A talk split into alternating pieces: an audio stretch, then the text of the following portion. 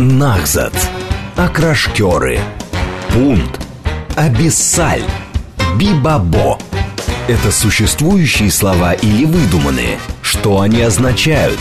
И чего еще мы не знаем о родном языке? Авторская программа Евгении Фоминой «Русский язык». Говорит Москва, говорит правильно. Программа предназначена для лиц старше 16 лет. 12.06, русский язык на радиостанции «Говорит Москва». Меня зовут Евгения Фомина, и сегодня я не одна, у меня замечательные гости. Это руководитель редакционной группы гуманитарный нонфикшн издательства «Миф» Надежда Молитвина и наш частый гость, мой любимый писатель и книжный обозреватель Денис Лукьянов. Ребят, привет. Привет, привет. Очень рад снова быть. Мы тут по сезонам прям, да, и, и Надю тоже очень рад с нами видеть. Да, всем привет. Слушайте, будем разговаривать про нонфикшн, раз уж ты им занимаешься. А, есть ли сейчас вообще к нему интерес? Или все-таки мы потихонечку отваливаемся в сторону спроса на художественную литературу, как тебе кажется? В сторону художки? Да. Нет, ну я достаточно, наверное, патриотично расскажу, что мы как раз проводим множественные исследования и видим, что наша аудитория очень позитивно реагирует на нонфикшн. Причем я сразу оговорюсь, что я занимаюсь гуманитарным нонфикшеном, то есть мы с коллегами выпускаем именно книжки о культуре. И в редакции «Мифа» есть еще, э, в издательстве «Миф» есть еще одна редакция, это прикладной нонфикшн, и туда уже как раз относятся книжки по психологии, по бизнесу, вот такого плана, то есть прикладной. Именно прикладной. Прикладной – это советы. Э, Типа полезный. Да, да.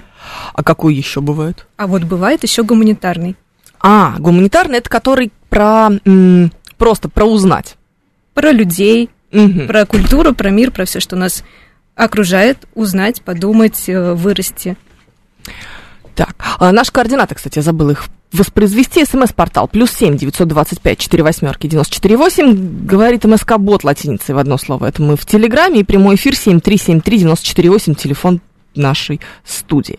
Пояснили бы хоть, что такое нонфикшн, тут же пишет Юрий Константинов. Ну давай. А, да- да- Давай, да, я уже готов э, заниматься своим любимым, любимым делом, пояснять и объяснять. А, Нонфикшн — это вся та нехудожественная литература, если говорить простым языком, то есть это весь, ну, научно-популярная литература, может, так будет проще.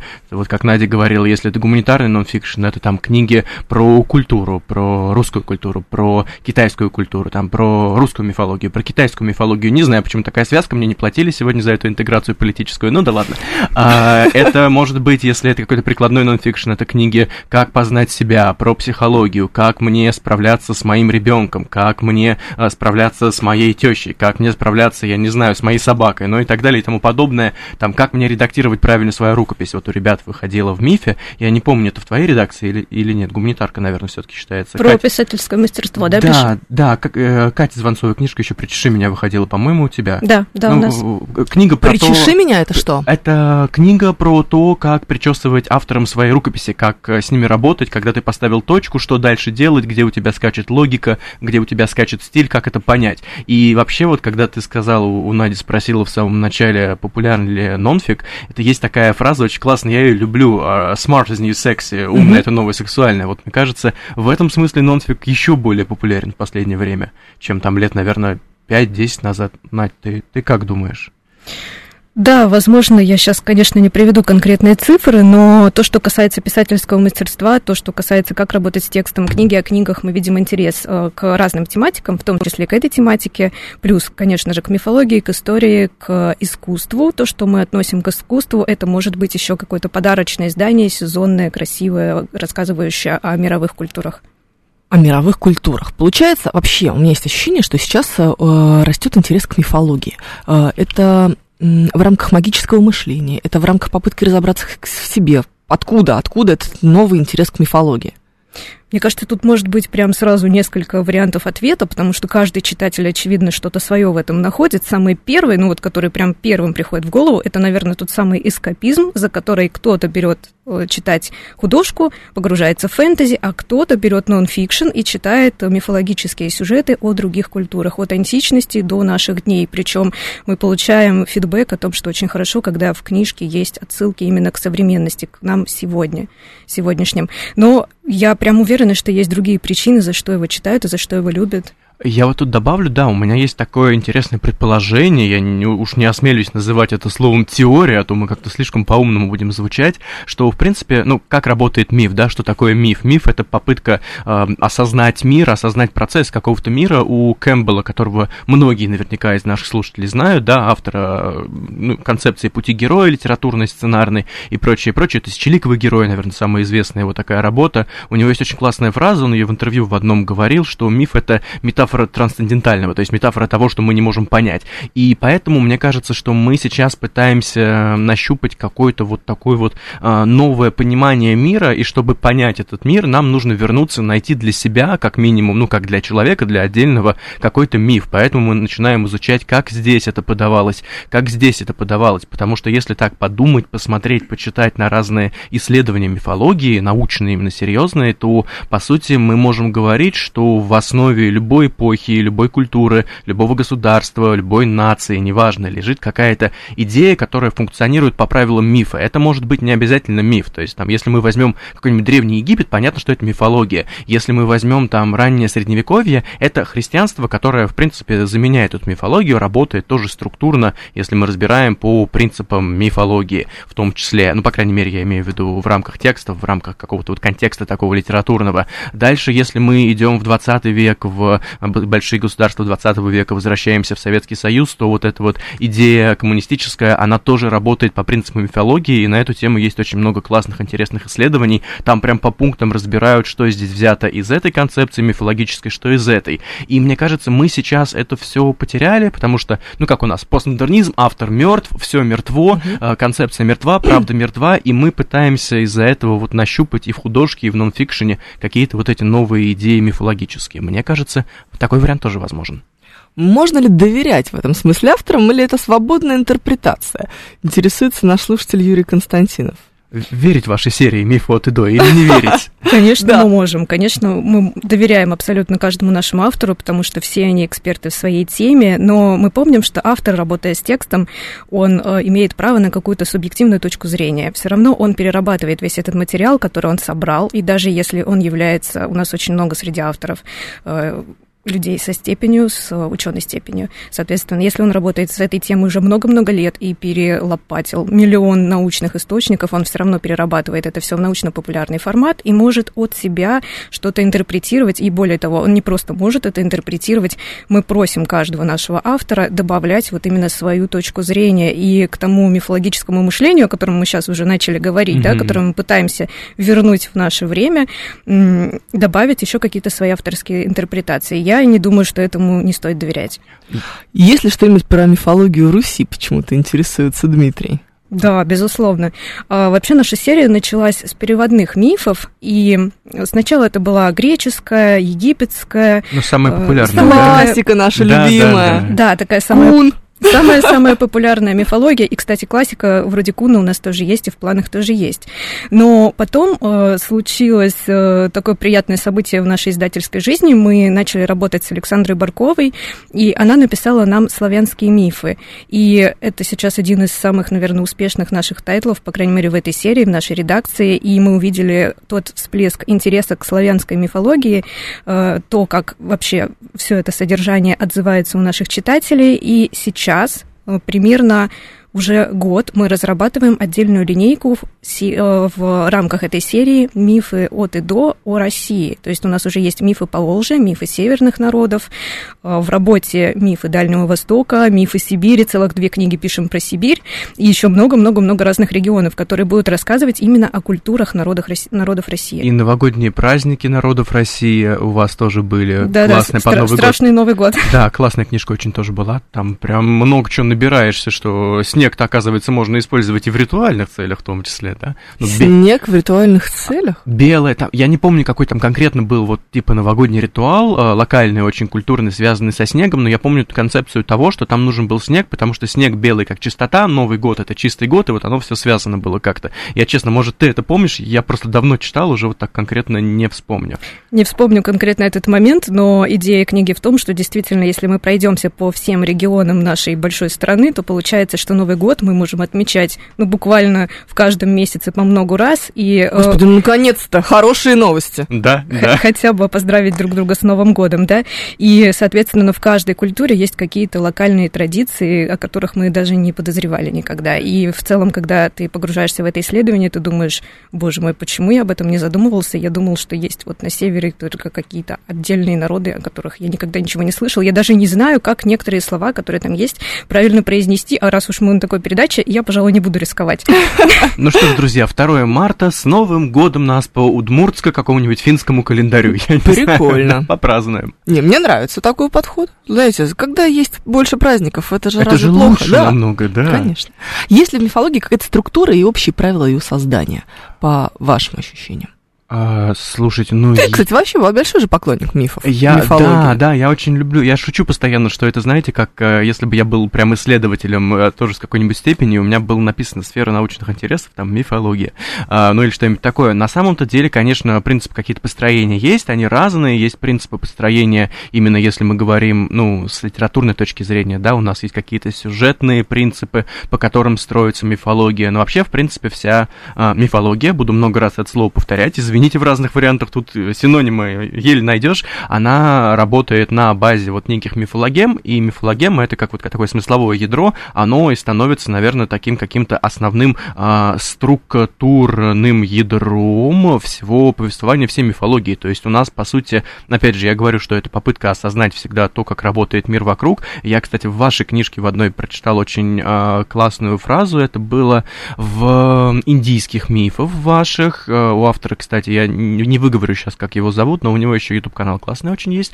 можно тоже посматривать, заходить. Но, короче говоря, он там говорил, что мифология — это попытка объяснить не как это работает, не как светит солнце, а почему светит солнце и зачем светит солнце. То есть это вот такие более какие-то смысловые вопросы. Возвращаясь к структуре, да, а по сути вся мифология работает на базе вот этих вот мифологем. У нас есть мифологема там а, спуска героя в подземный мир. Да. У нас есть мифология, мифология, мифология мифологема там, героя дракона-борца, мифологема героя гора-борца, который уходит в горы, и горы это как такое пространство хтоническое немного, как лес там в русских сказках, да, в восточных мифах горы тоже считаются таким местом. Это есть мифологема двойничества, когда у нас есть герой и есть некий его там злой антипод, двойник, если мы берем какие-то мифы примитивных народов, там э, малазийские, например, то это часто боги-творцы, один придумал все хорошее, другой придумал все плохое, один придумал, как ловить рыбу, другой придумал акулу, чтобы чтобы акула съедала эту рыбу вместо человека, ну вот что-то такое. Это там мифологема, я не знаю чего еще, их огромное количество можно выделить. А, там мифологема священного брака какого-то, да, когда боги сочетаются с священным браком. А, мифологема там, творения. И, в принципе, да, если мы делим все мифы глобально опять же, Надя правильно говорила, что всегда есть авторское видение, и с гипотезой через 20-30 лет можно поспорить, но, в принципе, глобально можно выделить мифы, э, космогонические мифы о создании мира, и они тоже там внутри подразделяются. Это либо миф об уничтожении какого-то хтонического существа, из которого создается мир потом, либо это миф о самозарождении мира, ну и т.д. и т.п. там, либо это миф о уничтожении поколения старых богов, появления новых богов, а вот об этой борьбе, ну, греческий, да, самый известный Кронос, Зевс и все наши любимые олимпийцы. Э, дальше это мифы календарные, так называемые, которые как раз связаны с священным браком, со спуском в подземный мир, который олицетворяет там смену времен года и т.д. и т.п. Там все глубже, конечно, на самом деле. То есть все, что связано вот с какими-то некими календарными. Это мифы новогодние, в том числе связанные с праздниками Нового года. Я, надо отмечать еще шумерский Новый год, он в апреле как раз будет. Египетский Новый год надо отмечать, он тоже где-то весной. Больше праздников. Это еще выделяют часто мифы они вот они отдельно, они не календарные, но мифы, не помню, как правильно они называются точно, но это когда мы говорим о каком-то солярном цикле, то есть это мифы, связанные со временем, связанные с, ну, если мы берем Египет, да, с э, путешествием Бога Солнца по небу, если мы берем другие культуры, то, короче, все, что связано вот с днем и ночью. Там, там на самом деле очень большая структура, естественно, я сейчас все это в голове не воспроизведу, но есть много классных книжек, в том числе у, у ребят в серии, где про это тоже рассказывается. Драконы есть у всех культур в мифах. Есть боги, которые отвечают за что-то конкретное. Это какой-то обмен? Почему это совпадение? Или мы все, по сути, все народы мира примерно одинаково мыслят? А Мы сейчас... Ну, э, то, то, мы то, сейчас... то, что ты сейчас а, описывал, оно ведь встречается везде. Да, да, и это на самом деле безумно интересно. Это породило, в принципе, такую, ну, такое ответвление мифологии, как сравнительная мифология. Мгм. Когда, по сути, мы что мы делаем? Мы берем вот эти разные мифы разных культур, и мы пытаемся сравнить одинаковые аспекты божеств, одинаковые атрибуты божеств. Там у этого бога а, в греческой культуре спутник дракон, у этого в вавилонской культуре спутник дракона. Мы, исходя из этого, делаем какие-то выводы. Это на самом деле такая очень, очень тонкий лед, короче говоря, это потому что там можно уйти сильно в спекуляцию. Я недавно Мгм. читал книжечку не не мифовскую, и слава богу, наверное, что не, не мифовскую, потому что она такая очень спекулятивная оказалась, про сравнение а, Диониса и греческого, хотел сказать, египетского, и Шива индийского. И там очень много было схожестей, но при этом очень много вольности. Там прям чувствуется, что автор напридумывал себе такого, что это не подтверждается. Поэтому Хороший вопрос, откуда все это взялось. В 19 веке были теории о существовании какой-то протомифологии, проторелигии, а, протогосударственности. Там Крейцер про это говорил, Шеллинг про это говорил, и о том, что все это потом раскололось вот на элементы и разделилось так. Ну, откуда оно взялось, почему оно все одинаковое, это непонятно. Но то, что оно одинаковое, и то, что там у нас есть, условно говоря, египетский Осирис, который бог смерти и возрождения, Дионис, который не только про пьянку, конечно же, да, но и про А смерть. жаль. А жаль, да. Ну, еще и про смерть и возрождение тоже. У нас есть а, Тумузи шумерский, у нас а, в Индии, опять же, Шиви эту роль тоже часто отводят, и в, господи, у ацтеков тоже похожие божества есть. То есть это, на самом деле, такая очень интересная история, которая будоражит воображение, потому что непонятно, откуда, почему оно все такое общее, и, видимо, потому что все искали ответы на одни и те же вопросы, ну и обмен культур, диалог тоже всегда был. Вот. Я думаю, Я так. прям вижу этот обмен культур, диалог между шумерами и ацтеками. Ну вот, вот это, Ну, вот тут, понимаешь, тут, да, тут начинается загвоздочка, да. Да, ну ладно, А там между летающие, греками... а как же летающие тарелки? А, ну, с другой стороны, опять же, на драконе можно перемещаться. Правильно, да. Правильно? Что париться? Да. Долететь на драконе быстренько. Да, сто процентов это все рептилоиды, которые прилетали. Вот, Во, вот, все Ну, они. А вы думаете, просто так у Толкина они на орлах возвращались? Вот это метафора драконов, э, древних людей. Кто напишет на это научную статью, тот молодец. Ну, да, наверное. Во всех мифологемах всегда надо кого-то убить. Есть нормальные мифологемы. Сходить, собрать цветы, порадоваться тому, что проснулся, он с другом встретился. Что-то доброе и светлое есть? Надь, есть что-нибудь доброе и светлое? Вообще, да, все время же какая-то довольно кровавая история. А я сегодня Потому что отвечаю за это кровожадное. Это завораживает. Такие э, сюжеты, которые держат тебя все время в напряжении. Мне действительно кажется сейчас, что больше, наверное, таких сюжетов, которые, когда ты читаешь, ты чувствуешь себя в каком-то саспенсе, сейчас что-то обязательно произойдет. И Денис совершенно правильно сказал про то, что есть вот эти крупные группы мифов, которые в разных культурах сложились примерно в одно и то же время. Там те же мифы о загробном мире, космогонические, которые мы упоминали, или мифы о сотворении мира. И там очень схожие сюжеты, и может быть, для большего драматизма те, кто воспроизводит эти мифологические сюжеты, они действительно всегда идут э, по такому сценарию, чтобы что-то с героем произошло. Здесь, кстати, есть такая, мне кажется, очевидная параллель с художественной литературой. Да. Когда не будет все радостно и замечательно, даже если после Великого потопа все равно цивилизация восстанавливается, мы все равно найдем 99 сюжетов из 100 с какой-то драмой.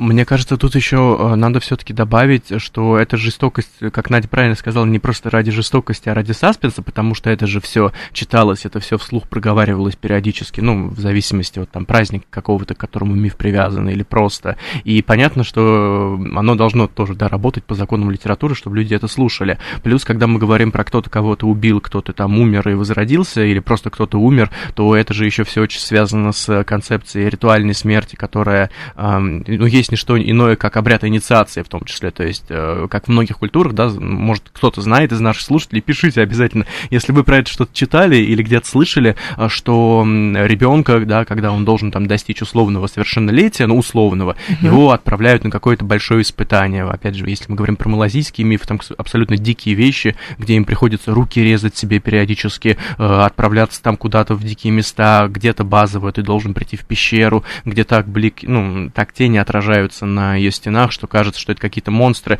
То есть это момент, по сути, который эм, показывает, что человек вырос, он прошел некое испытание, и это испытание связано, как бы считается ритуальной смертью. Ты старый умер, ты новый вот появился. Mm-hmm. И мифология, она, в принципе, когда работает со смертью, она часто работает именно с этой ритуальной смертью, что это смерть чего-то старого, начало чего-то новое, новый, вот та же самая инициация, по сути. Стратегический инвестор задает любопытный вопрос. Пелевин – это мифология? И кто из современных писателей, на ваш взгляд, в своих художественных произведениях использует мифологию? Так, ну, ты что думаешь? Может быть, авторская мифология. Если вопрос об этом, то у самого автора может быть какая-то своя позиция и свой выдуманный мир. Но вообще, э, я бы так, наверное, не называла. А, ну, кстати, э, своя мифология, она же тоже обычно базируется на уже существующей мифологии, как минимум на правилах ее. Да? Ну, правила мы уже поняли. Правила едины для всех. Ну, по сути, да, и для выдуманных тоже. И для да. выдуманных тоже. А, слушай, насчет Пелевина, вот я бы добавил, как это, амбассадор Виктора Олеговича, ладно, шучу, мог бы за это он и подплачивать иногда. Ну ладно, уж не будем о грустном. А, но Пелевин, Что да. Ты какой-то меркантильный. Ну, Извини, я, я, ну какой-то мерка... меркантильный. Я не меркантильный. Жадный. У меня утро субботы, ну, начинается. Ну, хорошо, я встал и пошел, все, не буду про Пелевина Давай, давай. А, но на самом деле Пелевин действительно очень любит работать с мифологическими сюжетами, и его можно, наверное, назвать одним из тех вот больших прозаиков, которые сейчас тему мифа используют. У него при этом очень интересная методика, помимо того, что он сталкивает какую-то, ну, мифологию, какой-то миф конкретный, там, какое-то божество, он его сталкивает с современностью и переплетает, да, как там у него было в, ну, Generation P, самым известным, где у нас шумерская мифология, оказывается, а, при всем при этом, ну, чтобы без спойлеров, связана там с современным телевидением и политическим процессом, а, до там непобедимого солнца его недавнего относительно романа, где у него а, не просто сталкивается мифология с современностью, у него в других романах тоже такое есть, но он делает монтаж из разных мифологий, склейку, и у него там римское понимание восточного бога Митры связано при этом с богом Шивой, связано с буддизмом и связано вообще с неоплатониками, и вот он делает такой вот конструкт, который, а, естественно, если мы, допустим, посмотрим на это как-то с точки зрения науки, он, возможно, ну, разрушится, не будет актуален, не будет доказан, но это художественное произведение, тут так не просто можно, так нужно. А если кроме Пелевина, а, прям вот если не с авторской мифологией, с авторской мифологией много кто сейчас работает, я вот даже не знаю, что сказать, наверное, наверное, ну, Рушкину, ну, я, да, я, хорошо, про себя не говорят обычно, я люблю эту тему. Я, я говорю. Ну, ладно, тебе можно. Тебе можно, да, спасибо. Я люблю эту тему, Рушти, Салман Рушти, а, господи, автор индийского происхождения, но на английском языке пишет, он тоже очень любит эту тему использовать, и не только индийские мифы, при том у него в «Золотом доме» а, это роман про США времен выборов, когда у нас а, Трамп первый раз баллотировался, и вот он выиграл, а, история про трех сыновей и их богатого отца, который взял, они взяли себе новые имена, и все их имена, они мифологичны, отец взял себе имя императора Нерона, они переехали в США, и дальше с ними начинают происходить события, которые происходили с теми героями, которые, ну, в современном современном мире, который, чьи имена они взяли, по сути. Это вот такая, опять же, инте, очень интересный монтаж мифологии и современности. И я бы, наверное, сказал, что, ну, надо просто, правда, посмотреть каких-то еще авторов, может быть, вспомнить, может, я что-то еще припомню, потому что такое сейчас часто любят, где-то поменьше, где-то побольше. Я бы сказал, что этот процесс, в принципе, начался еще и в 20 веке, опять же, если мы там исследования разные почитаем, а, и если мы возьмем там волшебную гору Томаса Мана, про которую, я думаю, многие слышали, это, по сути, тоже такая переработка мифологемы, на мифов разных о умирающем, возрождающемся боге. Но там эпоха это диктовала. Это эпоха, когда мифологию стали восстанавливать в ее правах, скажем так, вплетать в литературу, и когда появилось очень много важных исследований всяких. Интересная позиция Виталия Филиппа по этому поводу. Он считает, например, что все эти кровавые сюжеты нужны не для завораживания духа, а скорее для подъема. Воинов, к примеру. Допустим, вы древний грек откуда-нибудь из Спарты, ваш очередной греческий царь хочет победить какого-нибудь персидского царя. Как убедить воина, что ему надо сходить в бой и кого-то убить? Рассказать, что боги тоже так делали, и по кровавее. Такой древний аналог цыганских тренингов. Как звучит круто, да? Звучит круто, мне очень нравится. Хорошее сравнение. Да, очень, очень э, любопытное э, сравнение, которое прям вот самое то. А, Руководитель редакционной группы «Гуманитарный нонфикшн» издательства «Миф» Надежда Молитвина у нас сегодня в гостях. Писатель и книжный обозреватель Денис Лукьянов тоже здесь. Мы продолжим после выпуска новостей. Нахзат. Окрашкеры.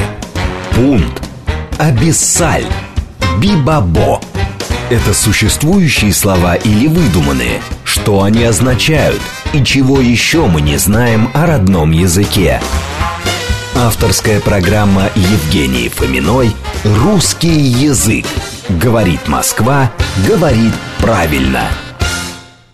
12.36. Мы продолжаем русский язык. Радиостанция «Говорит Москва». Меня зовут Евгения Фомина. У нас сегодня в гостях Денис Лукьянов, писатель, книжный обозреватель и руководитель редакционной группы «Гуманитарный нонфикшн» издательства «Миф» Надежда Молитвина. Ребят, привет еще раз. Привет снова. Да. Обсуждаем мифологию и нонфикшн, и в частности вашу серию, твою серию. Не знаю, как сказать правильно.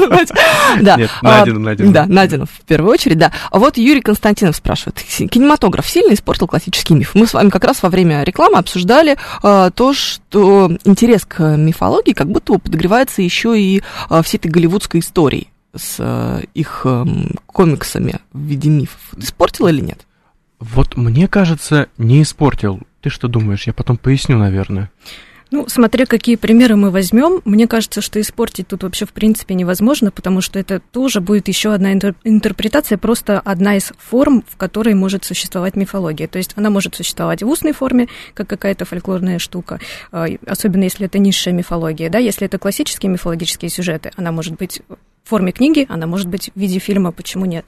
Я вот, да, тоже на этом же настаиваю, что это невозможно испортить, потому что это всегда какой-то новый взгляд, новый подход, это попытка переосознать. То, что ты сказала там про все э, голливудские истории, марвеловские истории с комиксами связанными, это, ну, в том числе была изначально попытка нащупать какую-то национальную мифологию, сделано ну, новое что-то, вот эти новые герои сделаны на, основ, на основе старых там мифологических героев, божеств, потому что когда мы берем какого-нибудь, я не знаю, самое популярное Джокера, условно говоря, но это вот мифологический все герои-трикстеры просто взятые, переработанные под современную культуру. Когда мы берем там мифологему двойничества, которую я вспоминал, у нас есть э, Супермен и есть его злой антипод, не помню, как его зовут, то ли Бизарио, то ли Бизара, не очень хорошо в этой теме, прям глубоко разбираюсь, но там прям видно, что это действительно те же самые конструкции, это наоборот классно, это не портит, это, во-первых, для кого-то это открывает путь классической мифологии, а для кого-то это становится вот такой же вот точкой опоры, как э, мифология когда-то становилась для древнего человека.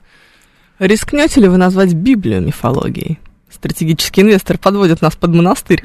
А, ой, ну вот, вот под монастырь подводиться не хочется, но давайте я так очень аккуратно скажу, что вообще в исследовательской среде, именно в исследовательской, мы отходим от а, вопросов веры, от вопросов а, религии, именно когда мы как ученые разбираем там структурно, как написана Библия, к чему она, как бы, на чем она основана и т.д. и т.п., а, абстрагируясь от всего остального, есть такой термин, как, который называется христианская мифология. Это не уничижение, естественно, это не какой-то негативизм, тут нет ничего вообще плохого, это просто термин, чтобы как бы по-общему как-то назвать все эти события, все образы, которые в христианстве присутствуют, начиная там от ангелов, ветхозаветных, новозаветных, заканчивая всем остальным. И на самом деле, если мы будем вот так вот разбираться, опять же, как исследователи, абстрагируясь от всего остального, то Библия как литературный источник, как литературный памятник, она же, ну, берет, у нее корни уходят очень глубоко в ближневосточную традицию, в шумеро-акадскую традицию. Там очень много параллельных сюжетов, очень много параллельных даже образов на удивление,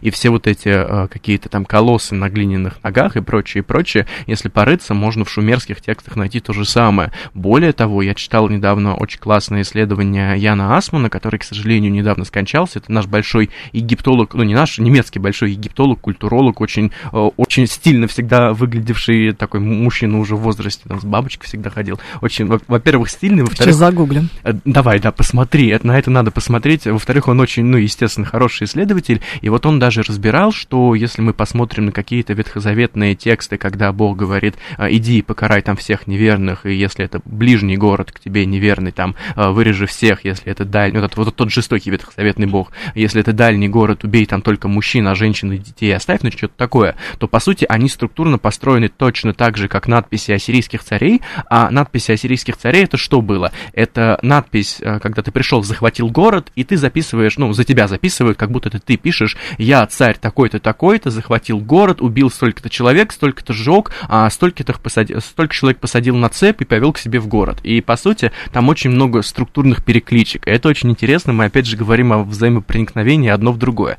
Поэтому терминология, наука и никаких, естественно, негативизмов. Надя, а как вы отбираете самые интересные э, тематики для своей серии? Мифологические именно. Ну, то есть, вот сейчас Денис кучу всего назвал, оно же все любопытное. Нужно с чего-то начинать. Как-то определиться, с чего мы начнем хотя бы. С чего-то начать и чем-то продолжить. Да. Мне на самом деле тут очень интересно было бы и вас тоже послушать, как это может выглядеть со стороны, но я могу сразу закинуть несколько тем, потому что здесь, наверное, тоже нет однозначно правильного ответа, а как нам решить, что вот мы издали книжку про славянский миф, и дальше у нас было по Волжье, а что будет дальше и о чем мы будем рассказывать в рамках этой книги. Мы э, на практике уже попробовали несколько способов. Это было от комичного, как редактор или я сидит с буквально с атласом географии, смотрит, какие у нас есть еще интересные регионы, чтобы тут такого интересненького нарыть и чувствовать себя немножечко одной ногой на уроке истории, а другой э, ногой на уроке географии и понимать, что, наверное, у него была тройка по всем предметам. А, Но это одна история практическая. Другая, когда мы можем пойти от личности автора. То есть понятно, что есть э, зарубежный издатель, который уже издает похожие серии, но если мы не говорим о зарубежных правообладателях, которые после всем известных событий прекратили или приостановили работу с Россией и не обещают нам новых новинок. Соответственно, мы обращаемся к русскоязычным авторам, которые живут по всему миру, но пишут и говорят и исследуют свою тему на русском языке. И мы часто идем от фигуры автора. То есть э, здесь от банального списка его публикаций, которые можно обычно найти в открытых источниках без всяких проблем, можно найти, простите, YouTube э, и какие-то ролики, какие-то записи лекций. Я не очень люблю слово проявленность, но по факту получается, что именно так, что если человек еще не вышел в какую-то медийную сферу, не стал публичным и нигде не э, проявил себя как лектор, как исследователь этой темы, нам очень сложно его найти и подобрать тему, которая подойдет ему лучше всего. Либо э, приходит э, Денис Лукьянов к уже экс-бренд-менеджеру издательства «Миф» Кате Севериной, замечательный, и начинает мучить Катю Северну. Вы будете выпускать мифы про шумеров? Вы будете выпускать мифы про шумеров? Потом, через полгода, мифы про шумеров выходят. Навряд ли я на это как-то повлиял. Спасибо за этот вопрос, потому что на самом деле мифов, э, шумерских мифов у нас тоже в серии, но достаточно долго не было, и мы поставили ее после вопросов читателей. Не помню, был ли это твой вопрос или еще кого-то, но действительно к нам очень часто обращаются и пишут, что так, ну, мифы северных народов у вас уже были, китайские были, японские были, а что-нибудь такое экзотическое? А есть ли там северно какие-нибудь американские индейцы? И мы начинаем рыть, копать эту тему, просто исследовать, какой материал уже есть на тему, кто этим занимается, кому можно обратиться. Чего ты докопался до шумеров? Э, Я просто, слушай, ну почему докопался? Во-первых, потому что до них надо докапываться, потому что они слишком глубоко, слишком далеко в истории. А, нет, я просто очень люблю шумерскую мифологию, и я люблю серию мифов от и до, и я очень долго ждал, когда будет ли там вообще, когда будет, потому что, ну, вроде как и мифология достаточно такая, не то чтобы супер популярная, специфичная, мы все привыкли, славянская, скандинавская, греческая, ацтекская даже более популярная, чем шумерская. Да ладно? Да, да, конечно. С чем это связано? Потому С что кино- кино- Хаггарда? Кино больше, ну потому что кино больше было, в комиксах больше использовалось тоже, в том числе. Вот эти всякие кровавые ритуалы, ну это же красиво. это Да, же дочь это-. Ну да, да, да, как это не, не экранизировать, слушай. И плюс это еще накладывается, знаешь, на что? На колонизацию Америки. Это все-таки немножко такое а, более событие, которое больше крутится в медиа, в произведениях искусства, чем все, что было связано там с шумерами. Я поэтому их просто очень долго ждал, а, потому что у меня вот там две такие любимые мифологии, если мы конкретно берем, это шумерская и египетская. Египетская там была с самого начала, я такой, «М, хочу шумерскую, надо шумерскую почитать. Это у которых очень сложные имена, мне кажется, да? Да у них там у всех сложные имена. А- Ашурбанипал, Навуходоносор, а, Эонасир, но это попроще уже. Непроизносимые и невычитываемые на Абсолютно, корректуре, как мы в да. этом убедились. Это, кстати, отличный вопрос, между прочим. А как вычитывать на корректуре вот эти вот все жуткие названия? Это нужно же с автором сидеть. Он-то точно знает, как их зовут. Да, ну, во-первых, у нас есть автор, в, в случае шумерских мифов Юлия Чмеленко, которая темой очень давно занимается. Плюс у нас обычно есть научный редактор, и мы всегда э, сопоставляем точку зрения научного редактора. Есть еще и литературный редактор, который в идеале тоже темой интересуется. Соответственно, ответственный редактор, который ведет книгу уже от издательства, он сидит и сверяет, сводит все эти пласты правок, все эти комментарии и принимает решение, как в итоге мы оставляем какое написание, чтобы все было единообразно, чтобы не противоречило. Э, Мы допускаем какие-то отхож- э, расхождения с общепринятыми написаниями, да, если автор на них настаивает, но при этом, чтобы не было все-таки ничего такого откровенно антинаучного в книге. Шумеры ведь где же? На в основном территории современного Ирака. Почему бы у иракцев не попросить чего-то новенького? Ирак страна дружественная. Виталий Фили придумывает такую схему. Вот, кстати говоря, тут э, очень такая щепетильная тема в этом смысле, потому что, поскольку у нас это э, ну, исламская страна, там очень сложно было с историческим наследием. Почему? А, смотрите, допустим, мы возьмем Египет. Понятно, Египет, он очень гордится своим вот этим древним наследием, хотя там тоже, по-моему, подавляющее большинство мусульмане. А, он очень гордится всей вот этой мифологией мифологии, культуры, и она там никак не вступает в конфликт с э, нынешними верованиями, с нынешними религией и ну, с нынешней позицией государства. Какая история была на территории э, Ирака, Ирана, я не помню точно где конкретно, ну потому что как Месопотамия там и там было, э, что логично. Там была проблема в том, что долгое время э, как-то особо не, ну, не разрешалось с точки зрения государственности, вот это не поощрялась э, какая-то массовая, скажем так, массовые показы какие-то вот этой вот древней традиции, традиции, древней культуры, просто потому что это шло в разрез с религиозными верованиями. Ну, это вы что хотите, идолов вот этих показывать, когда у нас есть другое. Сейчас ситуация потихонечку меняется, насколько я вижу, насколько я читаю, и там начинают проводить, как в Египте, какие-то даже праздники костюмированные, а, которые вот повторяют некие там праздники древние, которые, естественно, связаны с мифологией и с а, тем вот корпусом древних философских, мифологических текстов, а, с тавтологию, и даже проблема была когда велись раскопки, давно еще тогда, в, когда нашли город Ниневию, древний, собственно, месопотамский город, а, один из э, в 20 веке, там была проблема в том, что Генри Остин Лейер, который, собственно, все это откопал, ну, не своими руками, естественно, с командой своей, он а, прямо у себя в дневниках пишет, что они копали-копали, нашли а, как бы храм разрушенный, там у храма, у около ну, входа в храм стояли статуи вот этих вот э, крылатых шумерских духов-охранителей, и местный паша, ну, религиозный политический лидер, он запретил раскопки, он привел туда своих солдат, потому что сказал, что вы не имеете права откапывать идолов. И там было прям разбирательство, в итоге этот Паша попал в тюрьму, и как бы потом все разрешение дали. Но то есть это было в 20 веке, и это продолжалось какое-то время еще в 21. Поэтому там все сложно, но я думаю, сейчас, мне кажется, хорошая идея, на самом деле. То есть, по сути, получается, что современная э, религия может вступать в конфликт с древней мифологией?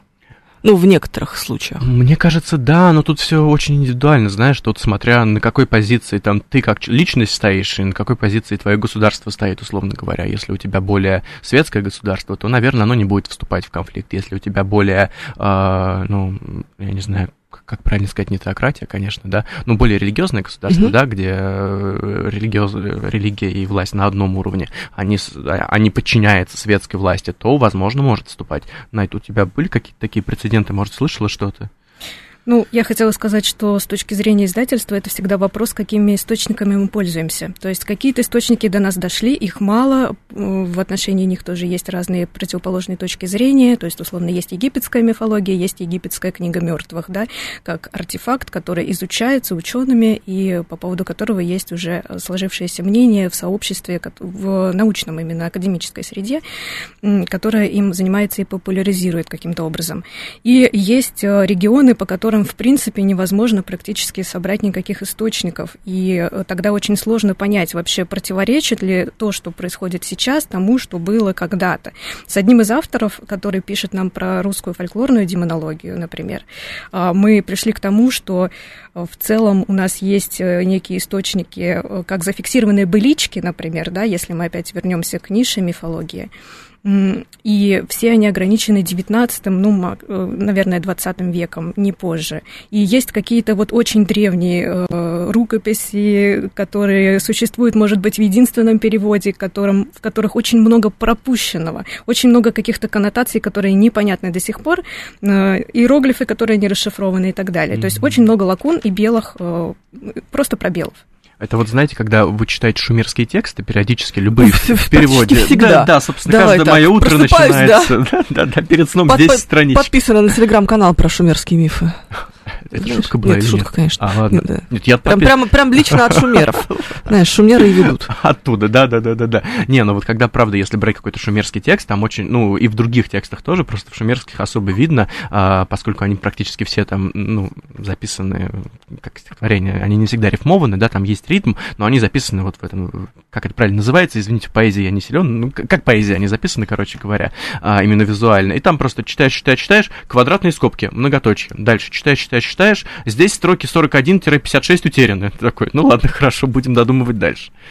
Ну и что ты делаешь, додумываешь? А, Я ничего не делаю, я смотрю, что мне в сносках пишет э, А что в человек. сносках пишет человек? А в сносках пишут, что, что вероятнее всего здесь описывается, там про- началась, например, э, у нас начинается сцена, там герой берет копье, кого-то протыкает. Дальше у нас пропущенные строки, герой пирует, условно. И там написано, вероятнее всего, в этих сценах предоставлялась битва из других источников, которые перерабатывали этот же миф. Мы можем сделать вывод, что, скорее всего, произошло то-то, то-то. То есть оно так и достраивает, как звучание древних языков. То есть мы же, мы же не знаем, как они по-настоящему звучали, поэтому мы, это тоже такая сложная, очень интересная тема, мы пытаемся как-то это реконструировать. Ну, кстати, да, с тем, как звучали древние языки, вообще отдельная история, на Это самом деле. Это очень круто. Безумно взрывающая Да, мозг. Да. А, поэтому, наверное, возникают и разногласия с тем, как мы называем участников этих мифов, персонажей. Да, это такое широкое поле для мистификации и для споров. Мистификации какого рода?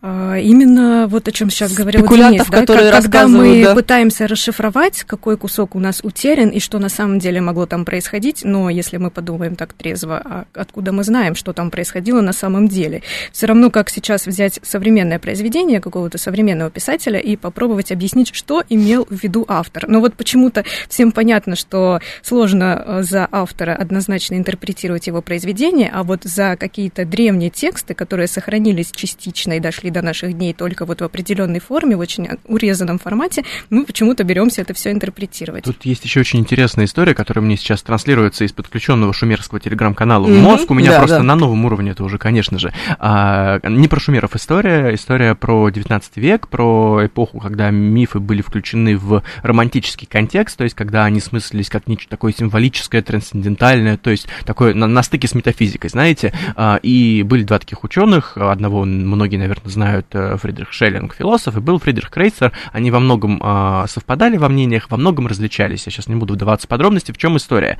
И они а, начали исследовать, они пытались объяснить, кто такие кабиры. Вот есть некая группа божеств, кабиры, это божества, которые были где-то там в районе Греции еще до вот этой древней Греции, из которых, возможно, родились греческие божества, и там ничего практически не известно, очень мало, мы знаем, что там есть какие-то великие чародей-чародейка кабиров, мы знаем какие-то имена, и они решили деконструировать. Они как раз-таки, в принципе, в обиход ввели вот эту сравнительную мифологию. Что они сделали? У них были разные представления о том, как вот эта э, идея божественности в мифологии, она работает.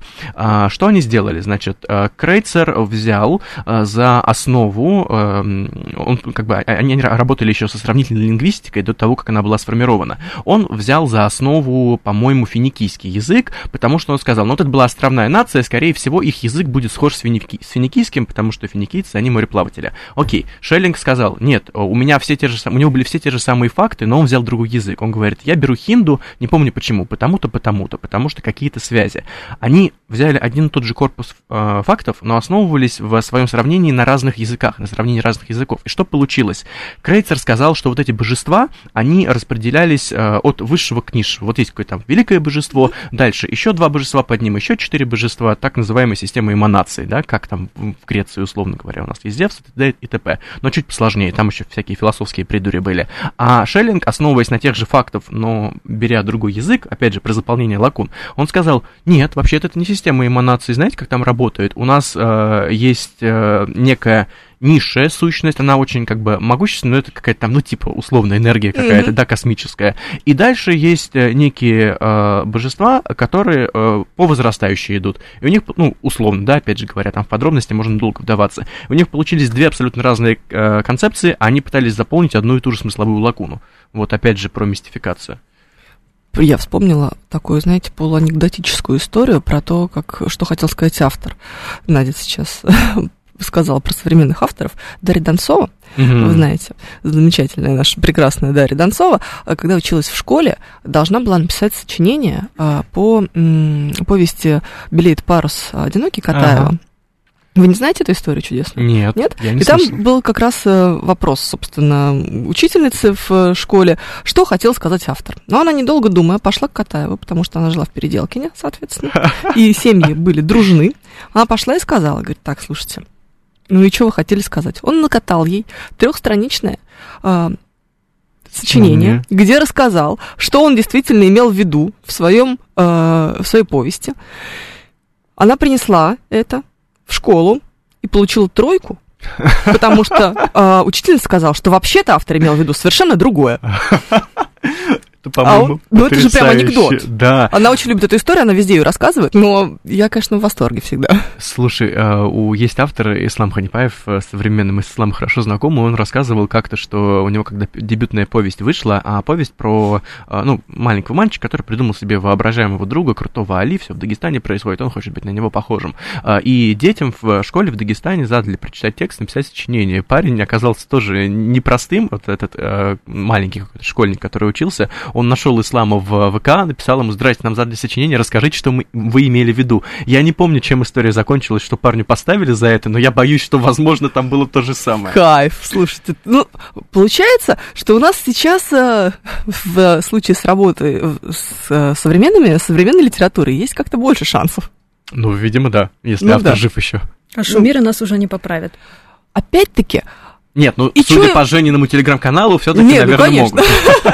Нет, что они мне сделают? Я в другом городе, да? С этим шумером. Ну, как бы, ну и что теперь? Не поправят. Мы, получается, можем придумать все, что угодно. Это вообще все время такая спорная история, знаете, а, как с лжеисторией, как с лжелингвистикой. Mm-hmm. По сути, можно придумать и лжемифологию, но это совсем сложно уже. Потому что мифология, она и так уже как будто бы немножечко лже а, Тут да. что получается? Лже-лже история.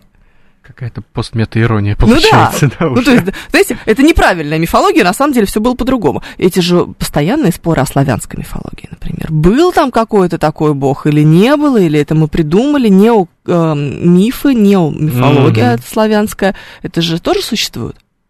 Ну, насколько я знаю, да, я в славянской, кстати, не так силен у вас? Ну, по поводу славянских мифов, да, есть противоречивые точки зрения, ровно так же, как и, не знаю, про Месопотамию, о которой мы поговорили, или про Египет, э, но здесь еще тоже, опять же, та же самая проблема источников, которую я назвала, когда нам кажется, что славянская мифология к нам ближе, и мы можем, условно, поехать куда-то в регионы и э, в этнографическую экспедицию. Mm-hmm. Кстати говоря, многие наши авторы как раз собирают именно там материал. И я отдельно спрашивала, а как вы проверяете то, что вам рассказывают в рамках этнографической экспедиции? То есть вы же можете поговорить с одним респондентом, с другим респондентом, получить три противоположных точки зрения, а написать что-то вообще четвертое. Тем более, что письменных источников, как я понимаю, не сильно сохранилось. Да-да-да. И вот как раз, когда авторы отправляются в свои экспедиции, они для этого и едут, чтобы записать хоть что-то, что сейчас бытует только в устной форме, и чтобы это сохранить уже для следующих э, смысловых пластов и для следующих изучений, дебатов и споров. И здесь простая аналогия, на самом деле, наверное, с журналистикой, когда mm-hmm. журналист собирает информацию, он э, сверяется минимум, поправьте меня, с двумя или с тремя источниками. Ну, с некоторыми... С тремя, хорошие, да. С тремя источниками. То же самое происходит с нашими авторами, которые тоже всегда сравнивают то, что они слышат, и подходят к этому критически.